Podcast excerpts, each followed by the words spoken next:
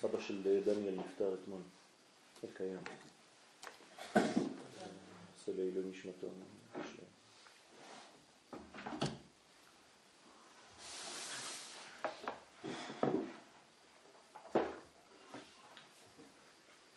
אנחנו בדף 348.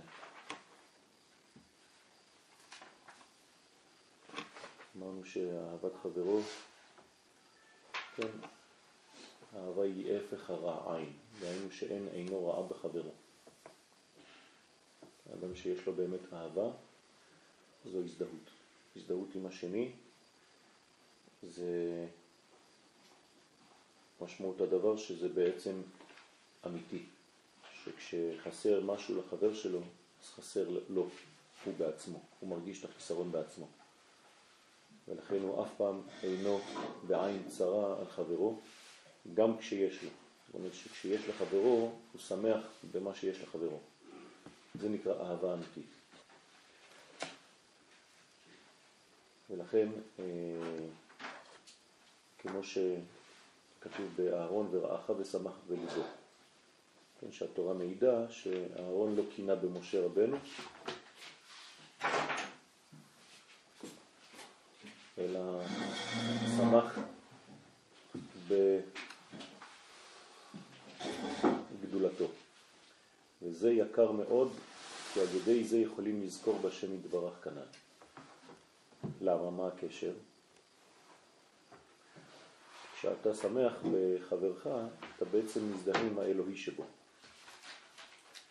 ברגע שאתה פוגש, נפגש עם האלוהי שבחברך,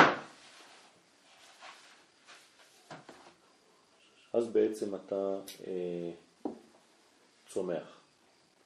אז אתה יכול לאהוב אותו. כלומר, אהבת חינם זה אהבת האלוהי שבשני. למה הרב קורא לזה אהבת חינם? בגלל שזו המדרגה שבאה לאדם חינם. כלומר, הקדוש ברוך הוא הטביע בו נשמה, היא חינמית, כן? הוא לא עשה כלום כדי לקבל אותה, פשוט הוא נולד איתה, זה מה שניתן לו בחינם. אז החלק שנקרא חינם אצלנו זה הנשמה. אני חשבתי שאהבת חינם זה לא אהבה את החינם שהשני קיבל, אלא זה אהבה שהבן אדם לא עשה דבר בשביל לקבל אותה. זה אותו דבר. כי בעצם אה, זה... זה... דבר שנראה לעין. כן. אז זה הפשט. הפשט זה לאהוב את השני בלי שום סיבה. כן. נכון, זאת, זה הפשט. הלא עוול בכפו. כן, אני עכשיו אומר את הפנימיות. הפנימיות זה לאהוב את החלק שנקרא חינם. זאת אומרת, את החלק שקיבלת מאת השם. במילים אחרות, אם אני אוהב את האלוהי שבך, אז זה נקרא אהבת חינם. אם אני שונא מישהו, זה בגלל שאני שונא את הפן האלוהי שנמצא בו, ולכן יש בעיה. אם אני רוצה להרחיב קצת את הרעיון, אני אומר שהבעיות החברתיות גורמות לניתוק של האדם בינו לבין הקדוש ברוך הוא בעצמו. זאת אומרת, לא לחשוב שכשאתה לא מסתדר עם החברה, אתה כן יכול להסתדר עם השם. זה לא עובד. איך אני יודע את זה? מהפסוק בנוח, כי מלאה הארץ חמאס, מה ההמשך? לפני השם. מה הקשר? כי מלאה הארץ חמה זה בין אדם לחברו, אבל זה תמיד לפני השם. ברגע שיש פגם בין אדם לחברו, באופן אוטומטי יש פגם בין, בינו לבין קונו. יום כיפור. בסדר? זה הולך ביחד. אז לא לחשוב שאם אני יכול להסתדר עם הקדוש ברוך הוא, בלי להסתדר עם החברה, זה עובד. זה לא עובד. אחד מעשרת הדיברות, לא? לא תשנא את אחיך בלבך. לא, זה לא אחד מעשרת הדיברות, אבל יש, אה, יש כמובן מצווה כזאת, כן, לא לשנוא, לא, וכן לא תשנא את אחיך בלבביך ולא תישא עליו חטא. אבל זה לא העניין של להסתדר. אפשר לשנוא בן אדם אחד ולהסתדר עם אחרים. לא, אז גם, גם, גם בן אדם אי אפשר לשנוא, צריך לשנוא את הרע, לא את הרשע. כן, זה משהו אחר, אבל כאן בן אדם שבאופן כרוני הוא לא מסתדר עם אנשים, אז הוא, הוא לא יכול להיות... אה, לא יכול מקושר, להיות מקושר עם השם. אה, נכון. זה מה שאני אומר. אין לו, אין לו קשר עם הפנימיות הזאת. לכן הוא מאבד את הזיכרון. כלומר, החלק הזה הוא חלק אנטי זיכרוני. אנטי זיכרון. מה זה אנטי זיכרון? הוא לא, הוא לא יודע לזהות את העולם הבא כל רגע. הוא לא יכול להיות קשור לנשמה שלו, קשוב לנשמה שלו, כי הוא לא קשור לנשמה של האחר. וגם אצל הרשע צריך לאהוב את האדם ולשנוא את הרשעות שבו, שזה שני דברים שונים לחלוטין. ועל כן מברכים על זה שהחיינו. כן? כי זה עיקר החיות כשמבטלים השנאה והניצחון של הרע עין וזוכים לאהוב אחד את חברו. אז מה אנחנו מברכים שהחיינו? כשלא רואים בן אדם במשך שנה שלמה, כן. ברוך מכם מתים גם. כן. אה, על זה מברכים. לא, שחיינו זה לא חודש. לא. אמ, שלוש... חיי המתים זה שנה? מחיי המתים זה... מחיי המתים זה שנה, זה חודש. לא, שנה. שנה אני חושב. מחיי מתים זה שנה. שהחיינו זה ש- שנה. אתמול אני ברכתי חבר שלי שלא ראיתי אותו, שתי יותר משנה. אמרתי לו ברוך. אבל אנחנו לא, לא נוהגים לומר את זה בשם ומלכות. אנחנו לא נוהגים לומר את זה. לא. כמובן, אמרתי לו, ברוך מחיי מתים. כן. אה, זה סתם. למה אפשר להגיד תכלס? אה, האמת שאפשר לומר. אבל אה, למה לא לפי? ההלכה לא נוהגים לומר. אז למה? כן, לדעתי יש אנשים חוששים אה, לברך ברכה לבטלה, למרות שזה לא. אה,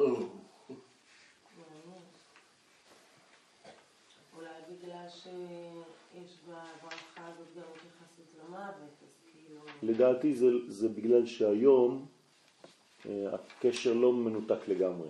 נכון. זאת אומרת, יש תמיד איזה אינטרנט, איזה פייסבוק, איזה משהו, אז אתה שומע עליו, מדבר איתו דרך משהו, רק לא ראית אותו פיזית. או שיש לך את הפוטנציאל. כן. אז, אז היום בעצם זה לא אותו דבר. לפני, כן, 500 שנה, לא, לא, לא נלך רחוק, לפני 100 שנה, כן, 50 שנה, כשלא היו טלפונים, או 100 שנה, כן, אז אה, לא יכולת לראות, אדם לא היית רואה אותו כל החיים. היום בן אדם אה, 15,000 קילומטר מפה, אתה מדבר איתו כל יום.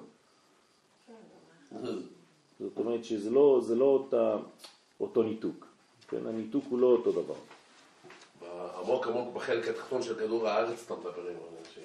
כן? פשוט מדהים. כי לא, עיקר, אני חושב שזה כן. מה? אין ספק שהיום זה ספק. לדעתי זו אחת הסיבות. נכון, נכון. כי עיקר החיות היא כשארבעה יסודות מתנהגים במזג שווה. כן? מה זה אדם חי? אדם מאוזן בכל חלקי היסודות שלו. כלומר, מים, אש, רוח ואפר. כשהכל ממוזג בגופו, אפשר שנייה רגע עם כן. העניין של הזיכרון. כל כן. פעם שאנחנו לא מחזיקים את הקשר לנשמה, לנשמתי, לאלוהי, זה פוגע לנו נכון, בזיכרון. נכון. ולא רק שלך, החידוש עכשיו זה גם של האחר. נכון. אם אני לא מסוגל להיפגש עם האלוהי שבחבר שלי, אז אני גם כן חז ושלום באותם, באותה מדרגה. וזה העולם הבא. נכון. נכון, זה הפנימיות. זה עין הרע. כן, נכון. כי כל הבריאה כולה מלאה ניצחונות, כי הכל נברא מארבעה יסודות שהם אש, רוח, מים, עפר.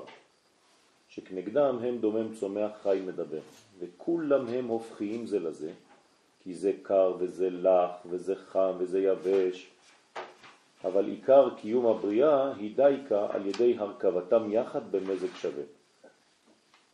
זאת אומרת, הוא נותן לנו פה דוגמה מהטבע, שלמרות שהדברים שונים, הם מזדווגים וכן ממוזגים אחד בשני. מה זה העפר זה דומם, צומח זה ריח, כן? כן, חי זה אש ומים. אמרנו שיש הקבלה. המדרגה העליונה ביותר זה אש. אז האש זה מדבר. כן, אחרי זה יש מים, מים זה חי. אחרי זה יש רוח ואפר. פה הוא כתב ארמה, כן, אש, רוח, מים, אפר. ואנחנו שמים את המים לפני הרוח. או, זהו. אז זה מים, אש. אש רוח. זה עולם האצילות, מים זה עולם הבריאה, רוח זה עולם רגע, היצירה. רגע, אה, מים בריאה. לא. כן, אש, אה, מים בריאה, רוח יצירה, אפר עשייה. וצומח זה רוח? לא, ואש. מה אמרנו? אש. צומח, כן, זה רוח. אש מה זה? עפר עפר מה? רוח. האפר זה הדומם. אה, אש זה אצילות? עפר כן. אז איפה בסדר הצומח? השני, עפר, השני, רוח. אה, רוח זה הצומח. רוח. כן, רוח ואפר זה שני האחרונים. אש מים זה שני הראשונים.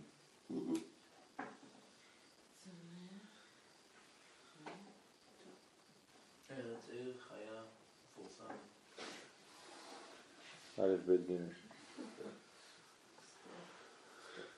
טוב, כולם בעניין, זה בסדר.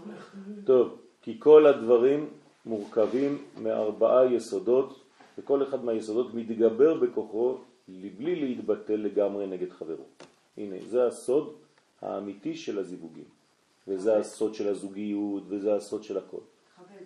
כלומר, אתה שומר על כל זהותך, אתה לא מתבטל, אבל אתה גם כן מכבד את השני. בסדר? אסור להיות בזוגיות כשאחד מבני הזוג נעלם, נאכל, נבלע על ידי השני. זו לא זוגיות. כי אם מתבטל לגמרי, אם כן יהיה חסר מהדבר יסוד אחד ויתבטל מציאותו. אז אין זוג. לכן זה לא עובד. כל הבניין, כל האיזון הזה, כן, מופר. אבל אף על פי כן, חלילה שהיסוד יתגבר יותר מדי. זה גם צריך להיזהר, שהיסוד לא יהיה יותר מהמידה שלו האמיתית בתוך המערכת. זאת אומרת, למשל, כשיש יסוד של המים שמתגבר נגיד על יסוד האש, אז יש בעיה. אז, אז מישהו כאן הפר את, את האיזון המוחלט, את ההרמוניה. אז גם בתוכנו צריך לשמור על איזון המזג, כן? מזג הרוח, מזג האוויר, מזג המים, כן? מזג האפר שבנו. צריך להיזהר מאוד בדברים האלה. כשבן אדם נפטר אז, כשאדם נפטר כל היסודות מתפרקים, כן? חוזרים לטבעם. כלומר המים חוזרים למים, כן? עובדה שתוך כמה חודשים לא נשאר כלום. מה זה העפר אצל האדם? מה? מה זה העפר אצל האדם? כל, כל, כל המציאות שלו, כן, כולו עפר. כן, עפר מן האדמה, וייצר השם אלוהים את האדם עפר מן האדמה. אתה אומר לי לאזן את המים שלי. מה זה לאזן את המים שלי? יש בך מים, יש בך 70 אחוז מים. אתה מדבר על המים הפיזיים? כן, שלי? כן, גם המים הפיזיים שבך. אחר כך זה ברעיון. אחר כך נדבר על הרעיונות. אז מה הרעיון של כן. רוח מים? אז האפר זה החשק לישון כל הזמן, כלומר העייפות הכרונית. כן? זה הנפילה, זה האפר, צריך להיזהר בזה. המים זה כל התענוגים, כל הזמן מה שאנחנו רוצים להתענג בתענוגים, ברבורים, סלב, דגים, תעבוד. כן, כל התאוות, זה יסוד המים. האש זה מיוחד לתשוקות, אבל כן. אולי זה רב על הרוח. מה? מה זה... אבל התשוקות והתענוגות זה המים. לא. תענוגות זה משהו אחר. אש זה אז מים זה לא? לא? זה מים זה תענוג, זה לא תשוקה. זה לא תשוקות. מים זה תענוג. זה לחיות בכיף שלך לבד, זה אגואיזם. כן. תשוקה זה כבר מדרגה אחרת, שם זה יסוד האש. שאתה נמשך לכל מיני דברים עם אש בוערת, כן? רוח? זה הדיבור. כל הכוח של הדיבור של האדם. בסדר? רוח ממלא. נכון. רק להתגבר בכוחו כפי המידה שצריך ליתן באותו דבר באופן שיתמזגו כל ארבעה יסודות במזג שווה. כגון יסוד האש שבחי צריך להתגבר ולנצח שלא יתבטל נגד יסוד המים שבחי, כדי שלא יתקרר החי וימות. כלומר, אם ה... עכשיו הוא חוזר לפיזי. אמן. אם המים מכבים את האש, כן? זאת אומרת שחז ושלום הגוף מתקרר, זה נקרא התקררות, כן? אנחנו קוראים לזה התקררות היום. זה, זה מחלה, צריך להיזהר לא להתקרר. אז אתה צריך כל הזמן לשמור על חום גוף, אבל לא יותר מדי. אם זה גם יותר מדי, אז זה הופך להיות הפוך. האש גוברת על המים, אז יש חום, וכו' וכו' וכו', כן? ואם אדם בדיכאון לשפוך על המים, הוא לקחת את זה לבריכה? להדליק בו אש. אם אדם בדיכאון צריך ל... תענוגות? עוד פעם, לא. האדם. צריך לעורר בו, כן, את הרצון. הדיכאון זה חוסר רצון. זה שהרצון מתחיל לדעוך, והרצון זה כתר. אין בו כבר רצון לחיות, אם נלך רחוק. בסדר, אני הולך, אני דוחף את הרעיון רחוק, הוא לא רוצה לחיות יותר. בסדר? אז שמה צריך בעצם לה- להכניס חיים. אה, צריך למצוא לפי האדם, כל אחד לפי המדרגה שלו. צריך לדעת מהם היסודות הדומיננטיים אצלו, מה כן מושך אותו בחיים, מה הדברים שהוא אוהב. זה לא סותר, יש כוח רצון למות, אבל יש גם רצון לחיות נכון, במקביל. נכון, אם לא הוא היה זה מתאבד. לא שזה נגמר. נכון, אם לא הוא היה מתאבד, חס ושלום. כן, ברגע שיש עדיין נקודת אור, הוא רוצה להתאבד, יש לו גם רצון לחיות, די. כן, נכון, אפשר לומר. ולכן צריך למצוא את נקודת האור, וזה תלוי בכל אחד. נתתי למישהו שנמצא בדיכאון כבר הרבה זמן, את הדוגמה שאם אני אבוא להרוג אותו, עכשיו הוא בעצם יגן על נכון. נכון. בטח, בטח.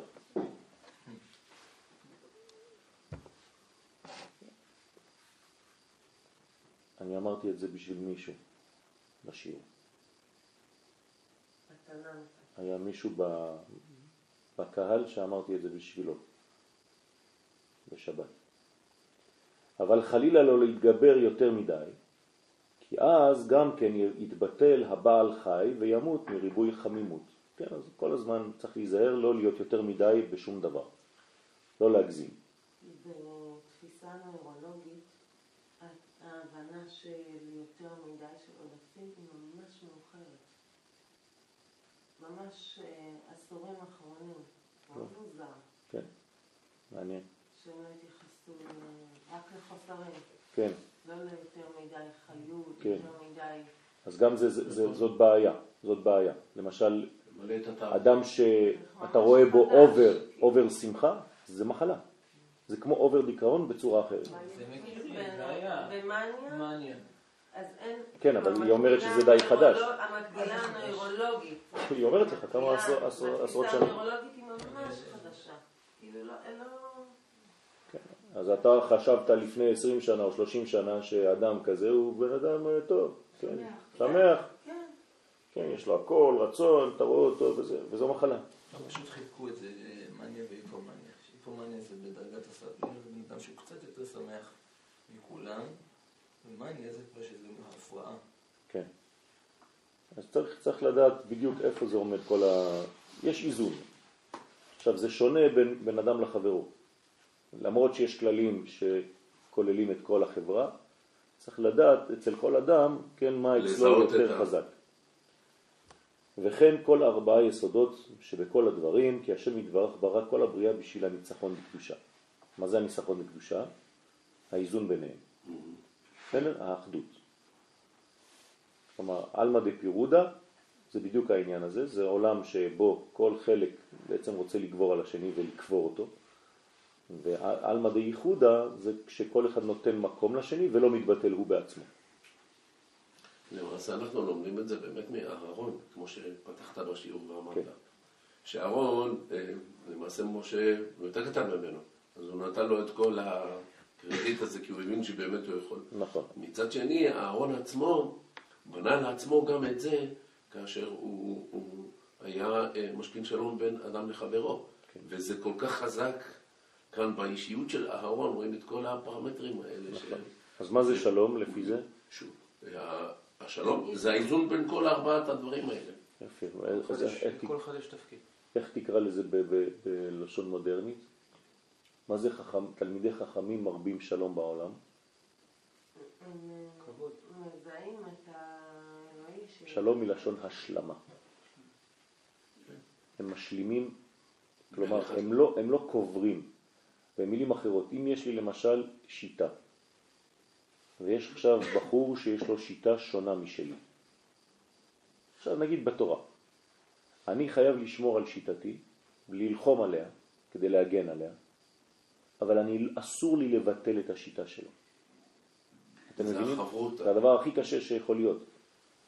זאת אומרת, אני שומר על זהותי ונלחם על רעיונותיי ועל הכיוון שאני כיוונתי בחיים ושאני מתפתח בו וכו', אבל אני לא מבטל גם שיש מדרגה אחרת. ולכן אני צריך אותו כדי להשלים אצלי את החוסר הזה, והוא צריך אותי כדי להשלים אצלו את החוסר. אתמול קיבלתי אה, אה, מייל, סרט, לא יודע אם ראיתם אותו, על אה, הרב עובדיה זצ"ל עם הנכד שלו. על הרב קוק? כן. איזה גדול. אז הבחור צעיר, כן, בחור ישיבה, רב, חרדי, כן, בא אצל הרב, והרב כבר לא שומע טוב, אז הוא אומר לו, סבא, כבוד הרב, סבא. אז ככה הרב עובדיה כזה זקן. אז הוא אומר לו, תשמע, יש אחד, קוראים אותו, תראה איך הם מדברים ככה, יש אחד, קוראים אותו, אה, לא יודע מה, הוא כתב ספר והביא מלא מלא מלא ציטוטים של מלא רבנים נגד הרב קוק. מה אומר סבא? אסור לדבר על רב קוק. רב קוק, מלאך השם צבקות, צדיק יסוד עולם, ככה אומר. לא לדבר עליו, לשון הרע. ככה. אז הוא אומר לו, מה, היה אדם גדול סבא? בטח, ודאי. צדיק יסוד עולם, מלאך השם צבאות, ככה הוא אומר. חותך. כן, חותך אותו ככה. אז הוא אומר לו, אבל קיבלתי מלא מיילים שיורדים עליי, סבא, בגלל שכתבתי את זה. הוא אומר לו, לא יודע מה כתבת. בסגנון. אבל הוא אומר לו, אבל היה אדם גדול? ודאי! ככה הוא, שהוא מתעצבן, כן? אז, אז הוא אומר, אסור לדבר עליו, אסור לדבר על הרב קוק. אז רק ככה לה, לה, להבין שגם אם אתה לא הולך בזה, כן, מלאך השם צבאות, הוא אומר לו. אח, אחר כך הוא סיפר לו, הוא מספר, הרב עובדיה. יום אחד הייתי עם הרב צדקה, כן, הרב צדקה היה אחד מהמקובלים הגדולים. נכנס, נכנסנו למרכז הרב, ככה הוא אומר, אני והוא, כשהיינו צעירים, וכשנכנסנו למרכז הרב, כשיצאנו משם הרב צדקה, שהיה הרב של הרב עובדיה יוסף, אומר לו, מלאך השם, מלאך השם צבאות, האיש הזה. כן? ככה הוא אומר פעמיים, וככה הרב... אז, אז הוא אומר לו, אז, אז עשיתי טוב שהגנתי על כבוד הרב קוק, הנכד, כן? עם חזות חרדית והכל. הוא אומר לו, בטח שעשית טוב, צריך להגן, אסור לדבר עליו. מלאך השם, כל הזמן הוא חוזר, מלאך השם צבאות. כן. כן זה, זה, רץ, זה רץ באינטרנט עכשיו. כן, חזק מאוד. כן. תגיד, זה לא מה שלמדנו אתמול? מה? מלאך שם צבאות לפי ה... אה, זה אה, מי שאפשר כן. ללמוד ממנו תורה. שהוא שלם בכל החוכמות ובכל אנחנו לומדים ביחד אה, פרקי אבות, שאתם רמב"ם כותב את זה. נכון. יקרא מלאך השם. שם. נכון. יש חסיד, זה מלאך השם. כן. זה אין יותר מזה. אז, אז הוא כאילו שם אותו בזה. אז שלא תחשבו שבגלל שהרב עובדיה הוא חרדי וזה, אז יש... כל השטויות האלה זה במקומות הנמוכות, אצל התלמידים שלא מבינים. כלום. מאוד. מאוד, בקומות אבל הנמוכות. זה הפחד שלך, ש- שעכשיו הוא ילך והם יצילו את הדברים שבאמת נכון, לא נאמרו. בדיוק, בדיוק. אז בואו נמשיך. כי זה ידוע, אז אני אשלח לכם את זה בלי ברוך נדר. השם. כן, בטח. כי זה ידוע שהכל נברא בשביל האדם. רגע, אבל אני רוצה להתעכב על הנקודה. כן. מתי אתה יודע שזה הגבול? זאת אומרת, אני צריך לכבד, כמו שאתה אומר, את הדעה, לא יודע, את הדעה, תורה שנמצאת אצל האחר. כן. מתי אתה, לפעמים אתה עומד על שתי הרגליים האחרות, אתה אומר, זה לא תורה. לא, אתה לא אומר זה לא תורה. אתה אומר, אני לא מסכים עם זה, זו תורה. אבל זה בשבילי, כן, לא מתאים לנפש שלי. אבל אתה רואה שיש התקוממויות נגד הדברים, נגד כל מיני סוגים של תורות. לא, זה, זה לא התקוממויות, זה התקוממויות נגד שיטות. וזה אסור. נו, שיטה. אני לומד ככה. בסדר? אבל אני לא נגד השיטה. אני נגד, אני נגד דברים ספציפיים. הוא יהודי. זה ש... לא אמרתי כלום על זה שהוא יהודי יפה. לגמרי. אני הוא אומר, יהודי. השיטה שאתה מלמד בה היא שיטה, שלא מתאימה לי. להלן ביקורת המקרא, נלך אה, שלא מתאימה לי. אחורה. אוקיי. לא, אם זה, זה פה ששם זה פוסל תורה, זה משהו אחר. זה משהו אחר. מי שפוסל, יש לו בעיה. לא פוסלים. שהלך בסדר? במחוזותינו לפני... האם העין שלך פוסלת את האוזן שלך? לא, נכון? למרות שאין להם שום קשר לכאורה. אבל הם חיים באותה אורגניות, אחד משלים את השני. אין איבר שנכנס לתחום של השני, כל איבר מגן על עצמו. אני עין, אל תבלבלו לי את המוח, אני לא אוזן ולא אף, אני עין. ואני נשארת עין, כל החיים שלי אני אהיה עין, גם מי שנגד מדינת ישראל, כן? אני טועה קרתא, אני בסדר? אני לא פוסל אותו, אני פוסל את דעותיו לדעתי, אבל אני לא פוסל אותו. הוא- הגיעו לזה הוא. לגיטימי, אני צריך להתווכח איתו ולהביא רעיונות ולהביא ראיות ולהביא כל מיני מה שאני יכול, כן, להלכה. לא לפחד מזה, זה נקרא מלחמתה של תורה. אני רואה את זה וישר אני יוצרת... אה, לא. אני לא יכולה לא יכולה להתמודד עם המציאות הזאת שהם חיים, אני מסתובבת שם ואני... בסדר. אז צריך, בסדר, זאת בעיה, זאת זה- בעיה, בסדר. באמת, אתה רואה איך הם לומדים, את הבתי ספר שלהם, את הבניינים שלהם, את הרחובות שלהם, איך הם מתלבשים, איך הם נראים, זה דוחה.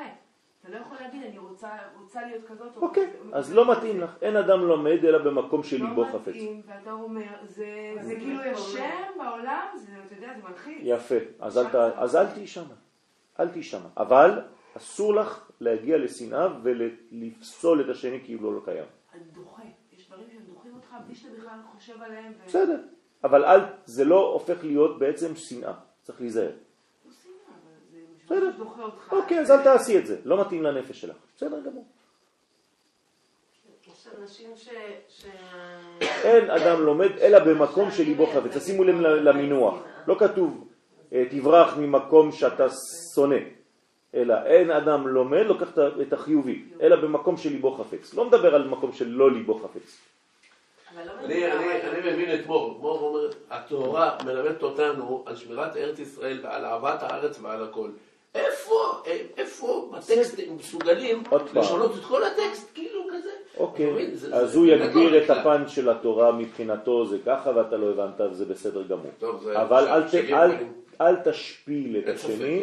ואל תאמר שהוא לא לגיטימי. יש רק אדם אחד שהוא לא לגיטימי בעולם הזה, מי שבא להרוג אותך.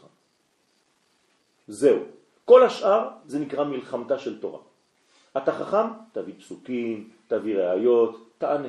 זה שאלות ותשובות. זהו. אבל זה... בתכלס אנשים יוצאים נגד שיטות. אז זאת הבעיה. אבל זאת הבעיה. כן? אצלנו. אז מה? אני יכול לא להסכים ולהיות אנטי השיטה הזאת. אני לא פוסל אותה, אני נגדה, אבל אני לא פוסל אותה. גם אישה היא נגד בעלה. עזר כנגדו. אבל היא לא פוסלת אותו והוא אסור לו לפסול אותה. אבל היא צריכה להיות היא. היא לא יכולה להיבלע, אמרנו את זה לפני כמה שורות. אסור לי להיבלע בשני, אבל אני צריך לדעת שאני משלים אותו והוא משלים אותי. אבל יש אנשים שהם אה, הם פוסלים אותך. זאת הבעיה, בסדר, אה, בסדר. של אה, חוויה של כן של סכנת מוות כזאת. לא, הוא לא יבוא להרוג אותך. ברגע לא, שהוא בא לא והורג אותך, יפה. כן... שיעשה, זה הבעיה שלו. צריך ללמד שלא עושים ככה. אה. לא חשוב, אבל זאת בעיה, זאת בעיה שלו, צריך להילחם נגדה, נגד התופעה הזאת, ולהסביר שהקדוש ברוך הוא זו אמת אבסולוטית, שלעולם, כן, אני חוזר על המילה עשר פעמים, לעולם לא תהיה רק בבן אדם אחד. אני לא יכול לייצג את האמת האלוהי לבד. למה? כי אני מוגבל. אז אני יודע שאני צריך את ההשלמה של הוא, של הוא, שלך, שלך, שלך, ובין כולנו אנחנו כך פחות או יותר מגלים חלק מהאמת הזאת. אז בוודאי שאני לא יכול, אני לא יכול להתיימר ולומר שהשיטה שלי לבדה היא האמת האבסולוטית, אבל אני כן יכול להגיד שבין כל השיטות היא זו שמתאימה לי. אבל אנחנו טוענים גם יותר מזה. והרב פועל רבות בשביל יותר מזה. לא בשביל אה, להגיד לי, את יודעת, זו השיטה שמתאימה לי. הרב פועל בשביל להנכיח את השיטה הזאת בעוד לבבות. נכון. ובעוד... זה נקרא מלחמתה של תורה. אני מביא ראיות, אני מנסה לשכנע על ידי לימוד. זה לגיטימי לחלוטין. אבל אם חז ושלום תשמעו מישהו אומר צריך לפסול את השיטה השנייה, זאת בעיה. ואני יכול לצאת כל היום נגד, אבל אני לא פוסל. הוא בעד השיטה שלו. לא בסדר? בדיוק. אבל שיטה שפוסלת את השיטה שלך היא בעייתית. אני פחות אה, מזדהית עם חרדים. איכשהו אה, אני לא מעוררת את התרעומת שלהם כלפיי יותר מדי, אבל אה, שמאלנים, בסדר. ממש, ממש חוויה של, של תוקפנות מאוד קשה. אוקיי. אז צריך לדעת בצורה חכמה איך השמאלני משלים חלק שחסר בי. אז אני, למדתי לראות את הישורון שבהם. נכון, האקולוגים, שלא נכון, נכון. אה, תראי את, הפן היותר אוניברסלי. כן, שזה. אבל זה עדיין מאוד קשה. בסדר, אבל קנית משהו מהם. מה? לקחת משהו מהם. את הפן אולי שהיה חסר לך כי את יותר מדי לאומית. לא, לא חסר לי אקולוגי. לא, אני לא מדבר על אקולוגיה עכשיו. אני לא מדבר על אקולוגיה גם לא עכשיו. חסר בי אהבת אדם. אני חיה עם אה. ערבים יותר ממה שכל אלה שמדברים איתי אי פעם הכירו. בסדר. לא חסר לי, קיבלתי את זה בבנות קדושות מאבא שלי. אבל אה, באמת, עם גויים והכול. אבל אה, בסדר, אבל הם משמיעים קול שהוא חשוב. אבל, אבל זה מאוד בסדר, קשה. בסדר. אז את. צריכה לשמור על הזהות שלך. אף אחד לא אמר לך להיטמע וללכת לאיבוד שם. תשמרי על הזהות הזאת. וכשמישהו יבוא להגיד, תטעני טענות של קדושה, של צד שאת מג- מגנה עליו, ו- ויכול להיות שאנשים משתנים. כן, אבל אז אתה, אני עוברת למקום של אה, הגנה על עצמי, וזה ממש... אל, לא אל. תרגישי, אל תרגישי מינורית. כמה, כמה שמאלנים יש כבר במדינה? זה כבר לא קיים. בסדר, אה, כולם במשרד שלך, אבל אין הרבה. לא, לא במשרד שלי דווקא. לא חשוב, אני נוסעת אליהם הביתה. בסדר. אבל זה. בסדר, אבל זה לא, זה לא דבר שהוא, כן, הדברים משתנים. עובדה שרוב המדינה, כן, חושבת ימין. נכון. אז זה, לא, זה לא, זה צריך לדעת שזה קיים. גם השתנו. האנשים משתנים. אני יכול לתת דוגמה ל, ל, ל, באמת, באמת, באמת, ממש לביקור האחרון שלנו בקיבוץ האון, שהיה ביום כיפור, והיה לנו שיח אחרי התפילה בערבית, והרגשתי שהם ממש צמאים גם על הדברים האלה, תלוי איך אתה מגיש את זה ואיך אתה מדבר. עשינו ממש פאנל, ממש, יחד עם הבן שלך, ישבנו, זה היה פשוט מדהים. כן. תשאל אותו, עד 11 בלילה ישבנו רק אני לדבר אני בינינו. מדבר עם דוד כל כל וכואב. להם, וכואב להם שהחברים שלהם לא הגיעו לחוויה הזאת שלנו. והם אומרים, אנחנו לא מבינים אותם כבר. אמנם הם היו ממש אנשים מצומצמים, אבל ראית את ה... שזה נוגע. מה זה נוגע, וואי, דווקא מתוך אה, דרכי דרכי נועם וכל נתיבותיה השלום, וזה היה באמת המוטו שלנו, שדיברנו קצת לפני כן, לפני, ש, לפני שהתחלנו כבר, כשנסענו באוטובוס, אז אה, היה איזה אחד שהוא ריכז את כל הזה של האוטובוס, והוא אמר, חבר'ה, זה הרעיון, והם הם, הם, הם בנו כבר את השאלות בתוך אה, זה. יפה. ויוסף הבן של הרב, ממש, הוא הנחה את כל הערב הזה, ותשמע, אתה רואה שהם באמת, באמת, באמת, יש להם דברים טובים, אבל מצד שני הם ממש מסכנים בקטע הזה, של, של כל אז הקטע. בגלל זה צריך לגלות את האהבה הזאת, את האמפתיה, את האכפתיות, ולדעת לראות איפה, מאיזה כיוון אני נכנס כדי להביא את האור שלי. אבל אני גם לומד ממנו. אה, כן, מאוד. צריך לחזור עם לימוד ממנו. שבוע שעברתי הייתי באיזשהו כנס עם רות. אני, אני, אני... והוא דיבר שם על ארץ ישראל. הבן אדם מדבר על ארץ ישראל והוא בוכה. הוא מספר על זה והוא לא מצליח, אה, ואני אומרת, איזה כיף. שיש אנשים כאלה. שמתרגשים מהעשייה שלהם, והכל באמת, באמת ובתמים, לטובת ארץ ישראל, אהבת ארץ ישראל. כן. האהבה של האנשים, זה, אני אומרת, לא האמנתי שכאילו האיש הזה, אנשים שיושבים בכנסת, בטח שיש, יש מה? להם את החיבור בוודאי. האמיתי הזה, הלוואי עליי את ה... באמת את, ה, את הרגישות הזאת. תגידי, את חושבת שהם הם במקום כזה על חינם? לא ידעתי. עד שאתה לא רואה מול העיניים שלך, אתה לא יכול להבין. אתם דיברתם פעם עם אורי אריאל בשקט, אחד אחד, אחד על אחד? טוב, אורי אריאל מאוד הוא ברור שהוא מחובר. צדיק ממש גדול. דיברתם פעם עם אריה אלדד לבד? אריה אלדד זה המשפחה המאמצת שלי. כשהגענו ליישוב זה המשפחה המאמצת שלי. הוא גדול. שלנו. כן. פשוט אי אפשר לה- לה- להבין את זה. כן. אנשים.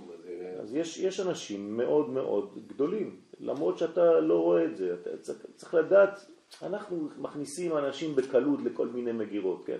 צריך להיזהר מזה מאוד. במכון מאיר עשינו שבוע שלם של, של, של שיעורים רק לעילוי נשמתו של הרב עובדיה יוסף. אז תגיד לי מה, אתם משוגעים? לא. כי זה העניין של מכון מאיר. אני לא יודע אם האחרים יעשו את זה בפן השני, כן? הם לא יעשו שבוע שלם על, על הרב צוקרמן עכשיו. כן? אבל זה לא חשוב, זה לא אכפת לי גם. זה, זה מה שאנחנו מנחילים לתלמידים שלנו וככה זה טוב. אנחנו מנחילים, לה, אה, זה אמונה באהבה, אהבה ואמונה, זהו. אתה יודע שבבית זה האזור שלך, ספר כן. אחד שעבדתי, היה בחור שמאלני אדוק, אדוק, אדוק. אני בחיים אני לא אשכח את הבן אדם הזה. וכשבחברה אחרת הייתה במגרון. וכשהיה להם את העניינים, וכשהיה את ההתנתקות, הבן אדם הזה צדיק, טלפונים, אני כואבת כאבכם, והוא שמאלני חריף.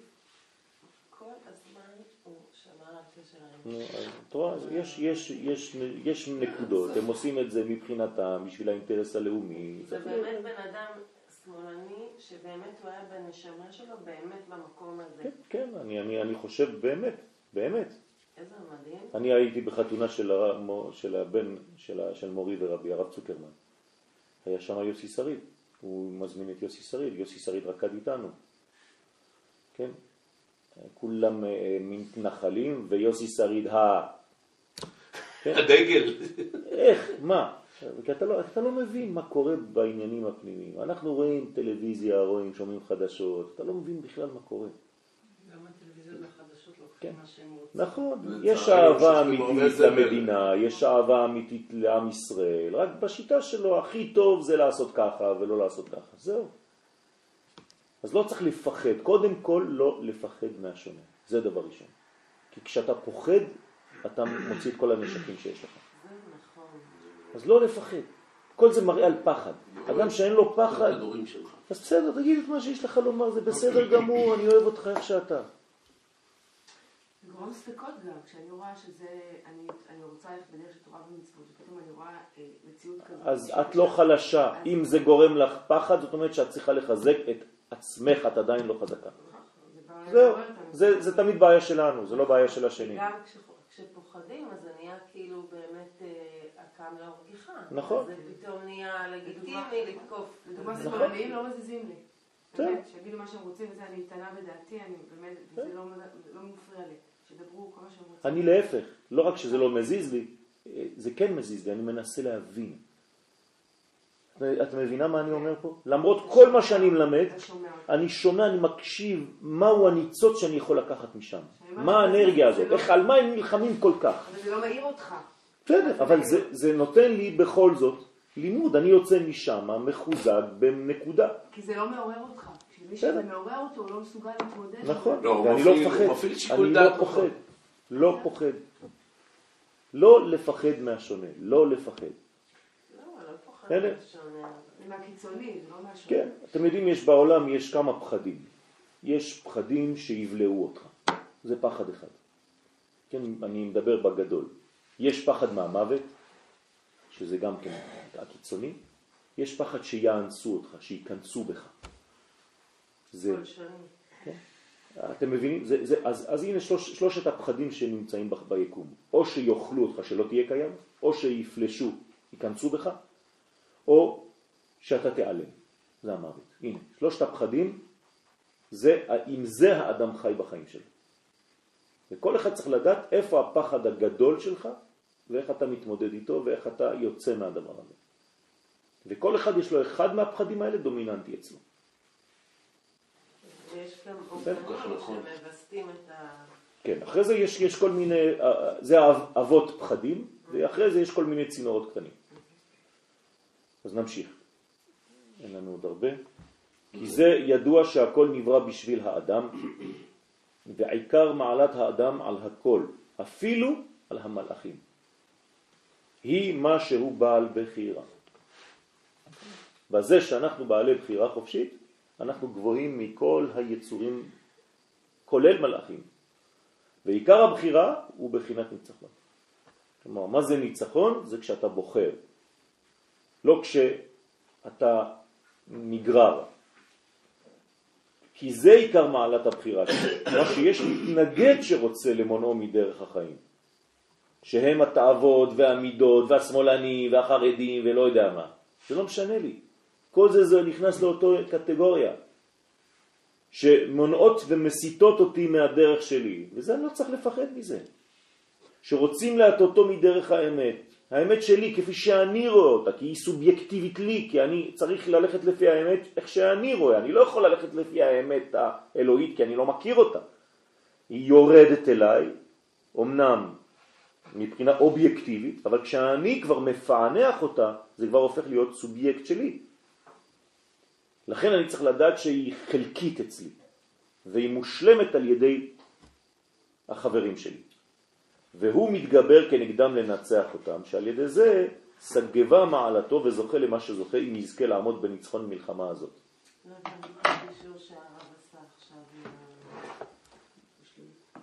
לא בשבת. להשלים. לחיות. כן. פשוט אתה חי את חייך, כן? אתה מפתח את כל הצדדים שאתה מאמין בהם, אבל בכל זאת, כן? אתה מנצח את מי שבא להסיד אותך מהדרך שלך. זאת אומרת שאתה מתגבר בדרכך, אבל אתה לא פוסל את השני. אין מה להרוג. גם לעתיד לבוא, הקדוש ברוך הוא לא הורג את היצר הרע, הוא שוחט אותו. מה זה שוחט אותו? שוחטים כדי לאכול. נכון? אם לא, צריך לאבד. לעתיד לבוא, הקדוש ברוך הוא שוחטו ליצר הרע, ככה כתוב. אני, שחיטה מבחינתי זה כדי למלוח ולאכול. אם לא, זו לא מילה. אז לשחוט זו מילה שאני בעצם שוחט כדי לקחת את כל האנרגיה שהייתה בו. עכשיו אני אוכל אותה, אני מפנים את זה. זה האידאל. אבל אם אתה מוריד את כל היצר הרע מהחיים שלך, כמו שעשו חז"ל בכוונה כדי ללמד אותנו, לתת לנו שיעור לחיים, הייתה תקופה שחכמים בגמרא התארגנו כולם ועשו תפילה מיוחדת עם תיקונים על פי קבלה, ומה הם עשו? ביטלו את היצר הרע מן העולם של עריות. אומרת הגמרא בלשון מליצה, באותו יום לא נולדה ביצה מתרנגולת. שום תרנגולת לא הטילה ביצה. זאת אומרת שהם ביטלו בעצם את כל יצר המין האנושי. אז אתם רואים שזה שלילי, ככה אומרת הגמרא. אז אני, אסור לי לבטל על היצרים, אפילו היצרים המיניים שלי, אסור לי לדחוק אותם. הם עשו את זה? כן. צריך כן להביא את זה לכיוון. זהו. אבל זאת אנרגיה. אדם שיש לו יצר מיני חזק מאוד, זה אש הבן אדם הזה. אתה יכול לעשות ממנו אלוף העולם. הוא יכול להיות הגדול ביותר. אבל צריך לדעת לקחת את הכוח הזה, לא לבטל אותו. אבל אם אתה שובר לו את היצר הזה, אז הוא הופך להיות פרווה. זהו, הרגת אותו. אז לא לפחד, גם מזה לא לפחד. יש אימהות שבאות לראות אותי כי הבנים שלהם כן נמשכים לכל מיני דברים, אה, כן, אה, הפך להיות רשע, הפך להיות זה. הריטלין הזה משתק אותם, יודע? אז צריך, אז צריך לקחת את הכוח. אמרתי לה, "אתם- את לא מבינה איזה כוח יש לזה. אם הילד הזה נכנס עכשיו לתורה, הוא יהיה אש. לא כל פעם. הרבה הרבה, אני מבינה שזה לא פותר את הבעיה. זאת אומרת שהריטלין הזה שהוא מאוד מפורסם עכשיו, כן. הרבה פעמים אני רואה שזה באמת לוקח לילדים את ה... תלוי למי. נכון. אני- יש אנשים שחייבים את זה. שחייבים, אני מסכימה איתך, אבל יש ילדים שצריכים כן. ממש לעשות דופמין. בירור, קטן, למי זה באמת עוזר, כן. ולמי זה זה גורם. כן, בסדר, אז בשביל זה צריך. חוכמה רפואית, צריך חוכמה של הרופא, לא סתם אה, כל אחד מי שבא אה, מחלקים. חלקים, חלקים. אז זאת הבעיה. שואלים אותנו, אתה מבין? בסדר, זאת הבעיה. בסדר, כי אתם בשטח. חייבים לשאול אתכם.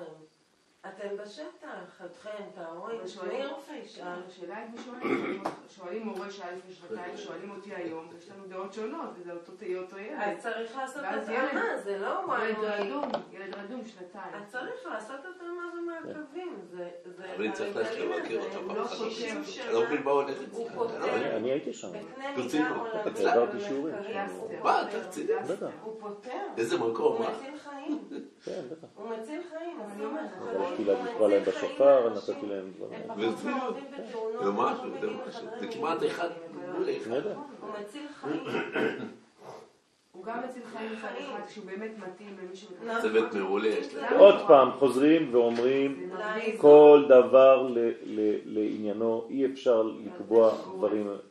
גורפים. זה- ריטלין מציל חיים, צריך להבין את במקום הנכון. אני, יש לי בחורה, בחורה שיש לה OCD, שמתקשרת אליי, ואם לא היו נותנים לה תרופות, אני הייתי בעד לתת לה תרופות. האישה הורגת את עצמה. היא הורגת את עצמה. נכון. זה חרדתי. כן. אני- לא תרופות.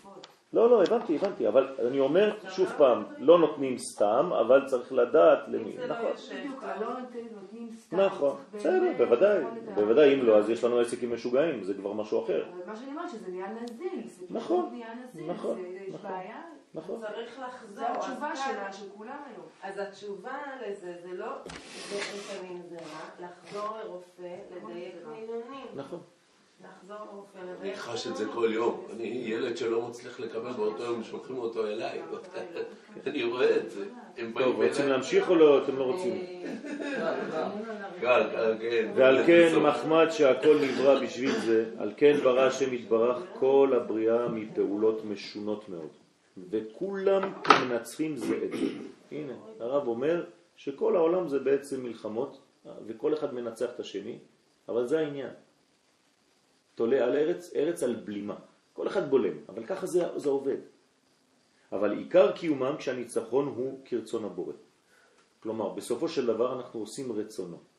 בין כל המחלוקות. כמו אמרתי לכם, כל הגוף, הכל מחלוקת. כן, האצבע שלי יכולה להיות אנטי אוזן. כן, לפעמים היא נכנסת בה.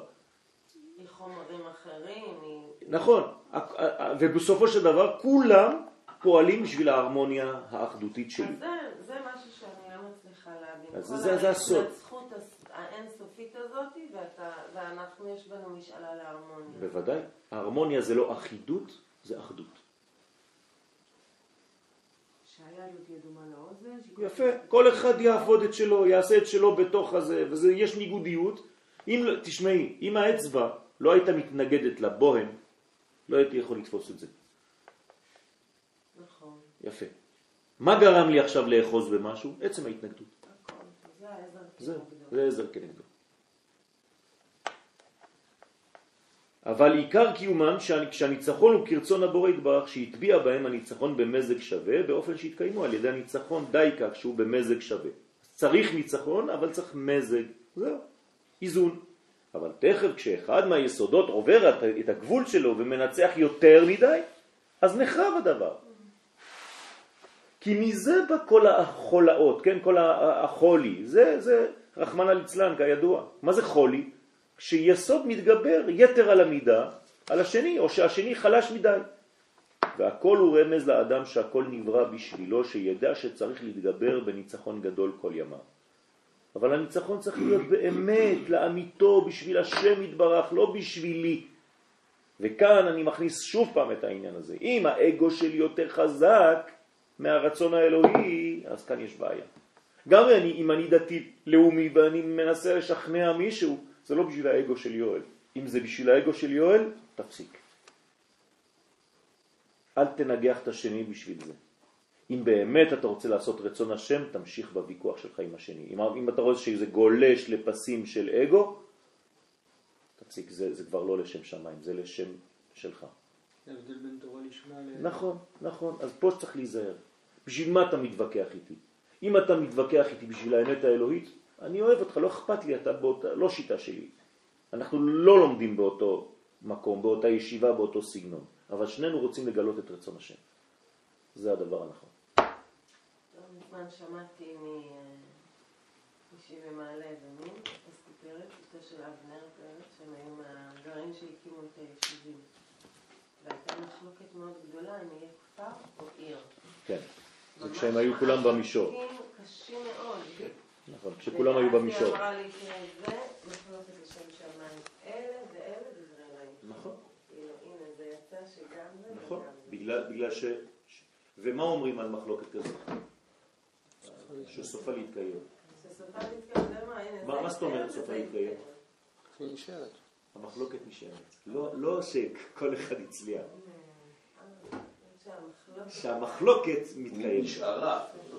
כי היא לשם שמיים, אבל לכן היא בריאה. המחלוקת נשארת? סופה להתקיים. סופה מי להתקיים. המחלוקת? היא לא. היא לא נעלמה המחלוקת. הבנת? תקשיבו לדיוק במילים. מחלוקת שהיא לשם שמיים, סופה של המחלוקת להמשיך ולהתקיים. ואני עצובה כל הזמן